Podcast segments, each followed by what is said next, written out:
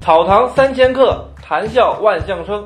有态度，有人生，有故事。收听2842品味别样人生。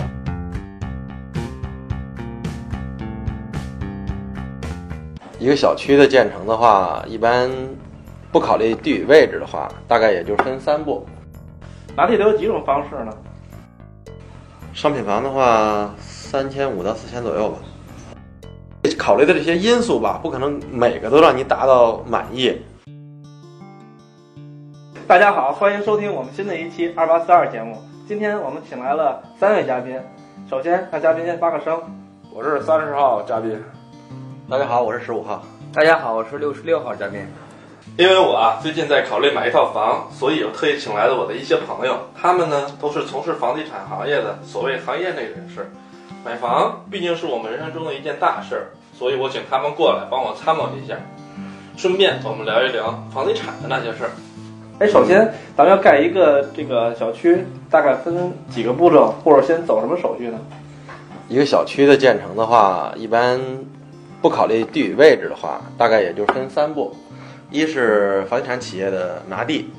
二就是拿完地以后的一些前期手续的办理，第三步就是施工。施工完了以后，然后一直到预售这一块儿，整个大概分到三步。到个人手里，就是说到每个住户手里的话，应该已经算是第四步了吧？哦，这拿地，拿地都有几种方式呢？拿地现在的一般都是走招标、拍卖，还有挂牌交易，就这种三三种方式。招标和拍卖，这个您好，能给我们好好讲讲吗？招标这种方式的话，一般都是政府负责组织土地的一级开发，就是把这块儿成片的荒地或者说是农村棚改这种用地，然后政府回收，走拆迁，拆迁变成半生不熟的地以后，或者说是政府委托给一家房地产公司，通过招标的方式，当然这两种都是都是招标的方式啊，嗯，一是企业去做这个一级，二是政府去做一级，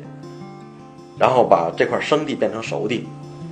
也就是说，前提都是这块地允许被政政府允许可以盖楼了，才能拍卖，才能走招标各种手续。是吧对，对，必须得是这块地由不管是集体啊，还是原来的国有国有土地，上升到纯的在土属中心的国有土属。哦，只有这块地才能拿来做拍卖，做下边事情。对对对对，招标和拍卖有区别吗？嗯，招标跟拍卖的阶段不一样。嗯，拍卖的话，可能更局限于像咱们平时接触的这些商业用地是吗？不，也不是不分用地用途，可能类似于咱们这种什么家的，就是这种，呃，拍卖行嗯经受这经经历这种拍卖，比如说竞价嗯，这一块地起始价，比如说一亿，然后每一次叫价三百万、五百万，然后现场这么叫，然后招标的话，一般是把生地变成熟地，然后是招一个企业进来，给他一部分土地的开发权，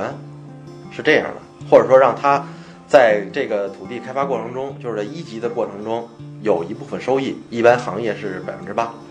哦，哎，现在我发现有的小区啊，它是有一部分是商品房，一部分是什么回迁呀、或者是经济适用啊，这是政府强性强硬规定的吗？也不还是算说他强拿行，地的时候就要要承担这个啊一部分？这个应该在整体的规划里边就有了，就是在政府，呃，准备动这块土地之前，先做详细规划。嗯，规划的同时，他会给这块地配套，比如说这块地是纯的住宅用地，而且周边的百姓的需求率，或者说这个这块地要走要拆一部分村子，要有回迁，或者说政府的这些政策用房，比如说咱们大家平时接触的两千房，嗯，这种房的需求量要大，会给他们配套一些任务，然后整个在建设过程中，可能会有比如说十万平米，可能会有两万平米左右是要走这个 就是这个两间房的，就是说费用比较低，哦，但像是这些房和这个在建筑质量来说，和商品房都一嗯样吗？呃质量都是一样的，现在的钢筋混凝土都是一样的，哦嗯，因为像他咱们他们可能也是同时体操，同时开始建的，都是一样的，对对是吧？用标的准东都是一西样、用的东西、建房的流程都是一样的。只是受国家政策限制，它可能是两项政策性房不是两间房都是五年以后才能入市吗？啊，而且是政策性的，又比商品房的配套价钱要低得多。所以有没有这种情况？比如这一个小区，然后有一部分是呃这个商住一体的，有一部分是纯住宅的，有没有这种情况呢？少这种太少了，商品这一体的这话种，也有，这种也有商住一体的，你像万达等等的，它这是主要是商住一体的。就就是在同一个小区内，对，有一部分是纯住宅的，整体七规划七十年产权的，有一部分是没错儿，几十年、几十年的，五十年、四十年那种。很多地方的万达都是这样。后边是就是说民用的住宅，前面是商场、写字楼。哦，这也是在前期在他拿地的过程中，对，是规划好了。对，那拿完地还要走什么手续呢？比如这块地我已经拿拿到了，土地到房地产公司的话，一般的大的规划已经有了，然后这块地上的指标已经有了。所谓的指标就是容积率，哦嗯，就是这块地能建多少平米的房子。包括盖多少层是吧？对，有限高，还有这些它限层吗？比如限高，我限多少米高，但是它不限层。你高度限了，层数就限了呀。但是一我般的商品房容积率的问题，有有一些可能是不太成熟的一些城市的开发商，比如像您说的，我就限高多少米，比如规划当时我写十七层，但是我把层高降低一些，然后又多出一层，它总控高度，层数的啊，话层，数基本不合。对，如果你要建的太低了，两米左右，你哪能住得了人呀？一般的层高都是在两米七、三米，像一些品质比较高的住房的话，就是在三米以上，三米三、四米。哦，像前期它一般都跑什么手续？嗯，它总体的规划有了，就要做详规，就是详细规划。详细规划就是因为这块地的容积率跟指标有了，没有跟你规定每一栋建筑物的具体位置。嗯后期再走的前期的手续的话，就是你报建筑方案，这呃个小区这块土地上要建多少套房，就是多栋楼房，嗯每栋楼房的具体位置，嗯它要因为规划这块要卡你的日照，啊卡你的日照以后还要卡你的绿化率。哦就是说你的容积率、绿化率，还有建筑密度，必须都得满足它规划的要求。然后就是这块国，因为在土，就是企业获得土地的时候，只是签了一个意向的土地协议，啊啊就是说后期的规划完了以后，办完施工许可的话，你还要去办这些国有土地的这个证书啊，包括施工许可的证书啊。哦这就是所谓的那个无证是吧？呃，对，就是在因为可能哎你去售楼处的话，售楼处叫卖的啊，五证齐全，我们可以上市，就是这种。啊，它五证都包括哪五个证？嗯，选址意见书，那个建设工程规划许可、建设用地规划许可、施工许可、预售许可，这五个证预售许可。就是房，就是到预售的时候，就是说咱们老百姓可以去现场去看了，可以去买房了。交那个押金了，哦，因为没有预售证的话，你是不允许卖房的。而且现期在房和现房有这个区别吗？在预售证？嗯，期房期房的话，你就是说没有所谓的这个预售了就，期不是不是现房没有预售，期房的话全是预售。现房的话，相当于我房子就摆在这儿，你直接就去挑去，我看上哪层哪户了，然后就签协议就 OK 了。现房的话不要求五证。现房这五证已经都办完了，就所有的都有了，哦要不然的话也是不允许上市交易的。哦，还有就是咱们现在的房价不是比较呼声比较高吗？啊，这房这房价是什么原因引起的？刨出咱们刨出一些市场这个政治性因素，包括这个区域的因素，嗯，主要还是嗯你从所从建筑成本来讲是吧？成本都是大同小异的。嗯呃，现在的钢材价钱很低，两千多一吨；嗯现在的混凝土三百多一方，大市场全是这样的。嗯，房价跟房价差的只差在区域，跟品拿质、拿地的这个，拿地的成现在本。主要是拿地成本太高，建筑成本呢，现在就是那咱如果拿北京市场举个例子来说，咱们刨出拿地成本。建筑成本在每平米能控大概在什么范围之内？商品房的话，三千五到四千左右吧。哦，它的建筑成本。对，哦，就是你地价贵，其实房的房价全都是在地价的基础上衍生出来的。你五环里的地价跟六环外的地价，一亩地要差着很多钱，所以这个房地产开发公司的成本要在要高，这最后转嫁给的还是咱们这个消费者。消费者是吧？因为我最近也在考虑买房嘛，所以在一直也一直在转这个各个这个房地产市场。你像我应该注意一些什么因素在买房的时候呢？嗯，你自己的需求吧，嗯，需求，对我可能在我要买一个两居室，主要集中还在你自己个人需求：一，你有没有孩子；二，你是不是要偏重向距离医院比较近，嗯家里有没有老人；嗯，三的话就是你对房子品质有没有要求。品质肯定是越好越越好越好。嗯，像恒大呀，嗯，也就是说，开这找一些大开发商的，大开发商的话，就是说咱们在规划的同时、设计的同时，他们的一些理念比较超新，然后整个的房屋的利用率啊，包括这些设计的这个外形啊，包括这个使用功能啊，可能更要先进一点，或者说更便利一点。然后小众的这些房地产公司的话，因为它做的项目比较少，可以这可以说是经验少吧，可能有好多地方都是比较欠缺的。然后个人买的话，咱们买肯定偏重于，因为咱们都是三十三十岁左右嗯八八零后的末端嘛，嗯，然后也就是孩子入学，再加上父母的养老，交通还要便利，也就是注重这几点吧。那刚才咱们大概大概讲了一下这个整个这一流程，那能细讲一下？比如说，作为消费者，我在买房的时候需要考虑哪些因素吗？包括我选物业啊、选位置啊，你给我能给我们一个建议吗？嗯，我只能站在咱们年轻人这个角度啊，咱们都是三十左右的嗯而立之年，咱们主要考虑的肯定还是要，呃，怎么说呀？呃，满足学区的要求，因为这个房子在建成之初，就是说在你在选择你要选的这个房，其实就跟你要，嗯，有了自己的孩子一样，你要给他想的很多的东西，一是交通，你自己上班要方便；二就是你要结婚，你要是育子，这样的话，周边是不是有好的学校适合你，哼，或者是更适合你的家庭来考虑这些事儿？三就是因为咱们都是一些为人子女的，父母都在五六十岁了，嗯老年病突发，在自己选择小区、选择房子的同时，一定要看清周边是不是有比较适合或者说比较好一点的医院。人嘛都不怕有，都怕有病，但是都防不了，所以说这点也是要考虑的。在一个小区的建成之初啊，因为新开辟的地方，或者说这个棚改区，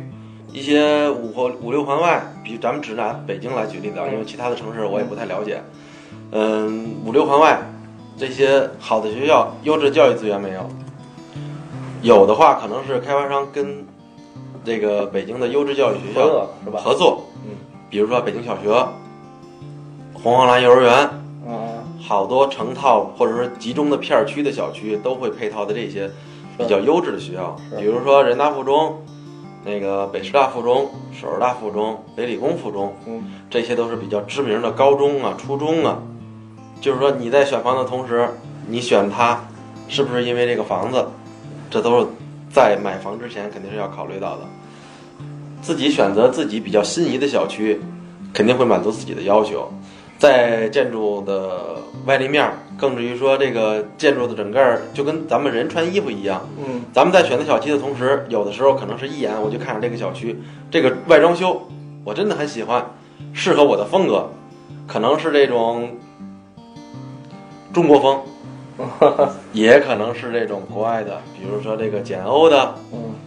或者说是这种江南水乡的那种，嗯，对吧嗯？好多种风格都要咱们去考虑。还有就是在选房的同时啊，这个小区我要买它，是不是要对里边的要求，或者说对绿化、对物业，对吧？然后绿化的话，现在因为有严控的，就可以说到咱们前期的那个手续办理这一前块儿期。有一万前期手续办理这一块儿对绿化是有要求的。现在北京市场的绿化率应该都达到百分之四十以上，一是为了吸引消费者，我绿化面积大了，嗯，我里边的庭廊回院或者说是草坪啊多了，更适合老人孩子在里边玩耍、游玩。自己也看着比较舒心，更接近这个绿色，肯定是自己也比较满意。嗯，建筑密度不宜过高，在选房的同时，大家都自己都考虑到我这家房子是不是能进阳光，就这就是要考虑到前期这一块哎，儿。像你说的这个，因为有的房子可能真是那种像您说那种情况，阳光照不进来，或者说这个户型特别差。那在前期开发商在设计的时候，他没有考虑这些因素进去吗？还是他设计的缺陷呢？也考虑了，只不过是无法考无法避免吧好多时候是不能避免的，因为日照的话，它只是要求像学校十四个小时，自己居居家的话，有阳光照射应该就行，应该也在四个小时左右。就是说，从上午到下午，到中间这一段时间，就即使是在成片小区的一层，嗯，肯定是也能照进阳光的。可能如果是照不进去的话，因为前面的树挡着啊，嗯，或者什么的，楼间距都会满足要求的，都会有日照图。然后你，这就是咱们在选自己想要的房子，或者说咱们这个房子怎么来的同时，在规划的时候已经把所有的都给你考虑到了。包括外形，对刷什么颜色的漆都一样了。对，这个因为外立面的这个方案要报审的，报审通过以后轻易的不会改变。哦，对，然后就是这个咱们之前刚才说的，这个小区的地理位置，或者说小区的这些周边的配套，是不是满足咱们的要求？ 但是咱话又说回来了，这房子包括像你说的物业配套啊，什么都满足我的要求。你相反而说，这价格肯定对，因为你像在北京的话，如果你要想一选一套学区房，那是因为你的需求太大了。你像要去海淀买学区房的话，新建的很少，一般都是二手房。对，呃，二手房的价钱在海淀大概在十万、十五万左右，这个区间都是在三环、二环，然后甚至于更往外一而点，且四现在环这。个学区房是越炒嗯对，也热，这这越热嗯对，这后来我也我也转了转这二手房，因为有一些房子像您说的，有像什么回迁房啊，什么之前说的两线房、啊经济适用房，这些都是有一些是可以上市，有一些是不可以上市的，是吧？呃，像买回迁房有有回迁房应该是两证证满五年以后，应该也可以上它市。有一个期限，它相当于也算这种政策房吧。啊咱们可能因为这个，说实话啊，房屋上市交易这一块儿啊，咱们可能不专业，因为咱们只是多数做工程，对，做前期这一块儿。嗯，嗯，这些都是根据政策走吧，有好多现在市场上也是这种嗯啊按、按底合同，明白明白，因为你像在年轻人，比如说你吧，主持人，嗯，你在考虑你自己的住房需求的时候，比如说你在选你你现在住的房子的时候，你有什么需求？我可能更多考虑的是交通便利，但是我又我很矛盾，我考虑交通便利，然后我又喜欢静，我不喜欢太吵。交通便利就面临一个问题，你你可能比较吵，嗯，因为这些东西，呃这这这考虑的这些因素吧，不可能每个都让你达到满意。就比如我刚才说的这个这个小区里边儿，或者说这是成片的这一套的一个住宅区里边儿，又有好的小学，又有一个大的三甲医院，还有成片成片的绿化，这种的话，到开发商那儿的话，嗯，开发商一是承受不了这个土附加在土地上的成本，嗯，二是这个住宅的成本肯定也会高，三就是这块地或者这片小区的话，可能更相对来说要偏远一点。哎，像您刚才提到的，说是在开发之初就有规划，会有小学，会有医院，会有什么在里面，这些是这些所谓的成本是开发商来去联系这些资源呢，还是政府去规划好了？嗯这儿会有一个幼儿园，这儿会有一个小学呢？有的是企业行为，有的是比如说我提高我的品质，嗯，比如说我这一片小区十万平米，我中间在规划的同时啊，十万平米或者说二十万平米的小区的成套住宅的话，都会配到教育用地，就是说在规划的同时就必须要求你在这一片儿满足这一片儿人上学的需求。这也是规划的。对，规划的同时就有，但是也可以是走商业、商业用、商业就商业用途。比如说，开发商我在自己的建设过程中，我预留出一块地来，我可以跟其他合作，虽然是商业用地，但是我可以跟其他学校合作，来办一个分校。这样的话，整体的我小区的品质就上去了，因为一般合作的都是名校。是是是，因为我在最近转的时候，每一个售楼处都在鼓吹我有这个资源，我有各种资源。嗯，就是在地产商在建这片儿或者说做这个项目之前吧，他也会是考虑到咱们这个大众的需求，因为现在的年轻人，尤其是这个二胎时代的来临，嗯多数有的购房者是说，比如说北京这种大环境吧嗯，是外地务工人员、来京的务工人员有这个需求，但是可能现在限购的条件高了以后，他们就偏偏向于外省市，然后呃，已经在北京买房的，或者说已经有有这个要求的需求的。二胎来了以后，住房需求不够了，他就会考虑换一套更大的，来适合自己的。在换房的同时，他就会考虑到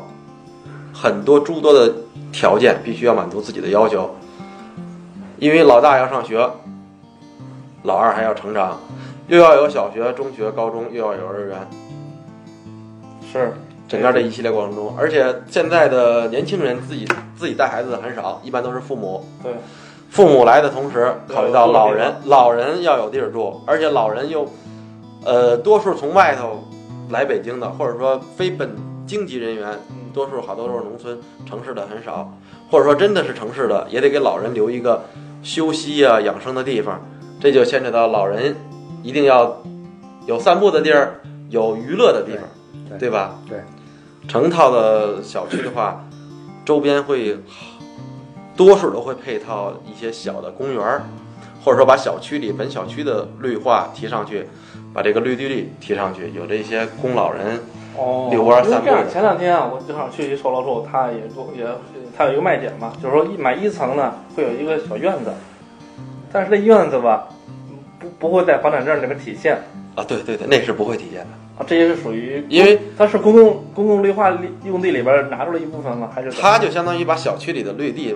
拿出一小部分供你自家使用，这个绿地是在配在容积率里头的，因为房产证的话不会有这一块儿，房产证只是你套内面积，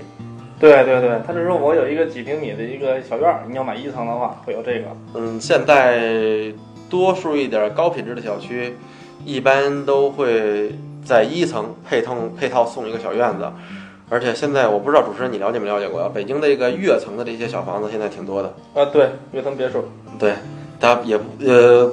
不可以叫别墅吧，只能说叫跃层，因为是 两层。它这这这种房的话，就是商住两用房比较多，呃，商品商店，然后配套的是，因为它层高比较高，嗯，一般都是四米多，所以它它就把中厅的位置，就是咱们所谓的客厅，留下来做一个大的装饰，然后分一二层，二层起居，一一层就是咱们首层做这个平时的休息啊。住宿哦，呃您说的是卫生那间个啊，浪餐饮子是吧？对，就是 loft，啊，这个是商住的多。嗯，对，我前两天也去看。我有个问题想提一下，嗯就是说，对一些就是说平民百姓经常出现的这个现象、这个问题嘛，就嗯比如一个是质量问题，嗯，房屋，比如上边漏水，是质量问题还是什么问题呢？嗯这，是在找开发商啊，还是找物业啊？对，嗯，因为这个有质保期限的，防水是两个，就防水是两年，也冬雨季两年。然后室内防水的话，嗯，你在入住的同时，两年之内要是有跑冒滴漏，去找物业，物业会协调开发商来维修。哦，还有一个问题啊，就是就是特别这个消费者特别重视的问题，就是说，呃，我买房标记是七十平米，啊，然后我我住进去，发现发现以后，觉得这平米没有七十平米，感觉很小。嗯，现在的它房这平米是怎么算的呢？呃有公摊呀什么公摊呀、什么这个那个的，比如说现在的住房吧，嗯因为呃老式的这种六层的小小小多层板少楼了是吧，嗯板楼少了，然后一般都是为了最大限度的追求这个容积率，嗯追求咱们每呃咱们户数多嘛，嗯把面积增上去，它都是电梯房。电梯房的话，它配套的楼梯间，这样的话，咱们相当于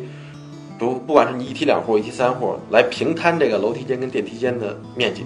所以说你可能是七十平，但是拿到手里也就是五十平或五十四平、五十五平。一般的楼梯间会公摊十三平到十五平左右，加上电梯间就会到十七平到二十平。所以说就是说，你买房的钱还是有一部分。你比如说你买了一套一百平米的房子，嗯，如果你的公摊是二十的话，那就相当于你自己实住的面积也就是五八十平米。哦，还有一个问题啊，咱比如说那个我我在我买完房我去验收的时候呢，有一些问题是我看不出来的，我验完收以后，因为我他个那个开发商啊，包括售楼处的人带着我去验收，验这房我看不出什么问题，我就前三次验收完了。但是后来啊，我发现我这门啊，或者是歪的，或者我这整个墙啊都有问题，这也算找 找开发商是吧？这就跟因为在交房的同时，开发商会留守一部分人做质保，就是说维修。你只要跟物业联系，物业会通知开发商的，或者说建筑公司的，所谓的就是那会儿就是施工单位、嗯，施工企业的人来维修。嗯，比如说常见的咱们购房一些问题吧，嗯简装的就是墙面掉啊掉粉，嗯，然后地面不平，或者说门窗关闭不严，然后门倾斜，开启有异响，卫生间用水不畅，这些简单的问题都可以去找物业，让他们过来维修。就是说你在自己买房的同时，你在呃看房的时候啊，好多小细节，尤其是墙面的，比如说简装的，老多人选择买完房以后把这些腻子铲了以后重新涂刷，这样的话可能后期的话，咱们出现的问题会少一点儿。嗯，比如说你在选房的时候啊，因为你自己要对房子比较心仪，它在从拿地到前期的手续办理，到施工到预售，这个周期可能很漫长，有的项目可能是两年到三年，这样是比较顺利的，比较顺畅的。再有的项目肯定就是时间比较长了，七八年，因为他在前期拿地的同时啊，在规划呀、调整的时候比较复杂，他要跟规划、跟国土反复的协商，大的指标不会变的。然后你开发商报举的方案定稿以后，这个房子的外观、整个小区的建筑面积、绿化率这些配套都是不会变的。然后就是在咱们施工的时候了，施工的时候，施工企业的信誉甚至于施工企业的熟练程度决定咱们房子的质量。哦，像说这个，咱要说到这个户型了，这户型咱总是说南北通透、朝阳啊这些，像您说最好的是不是南北通透的？嗯，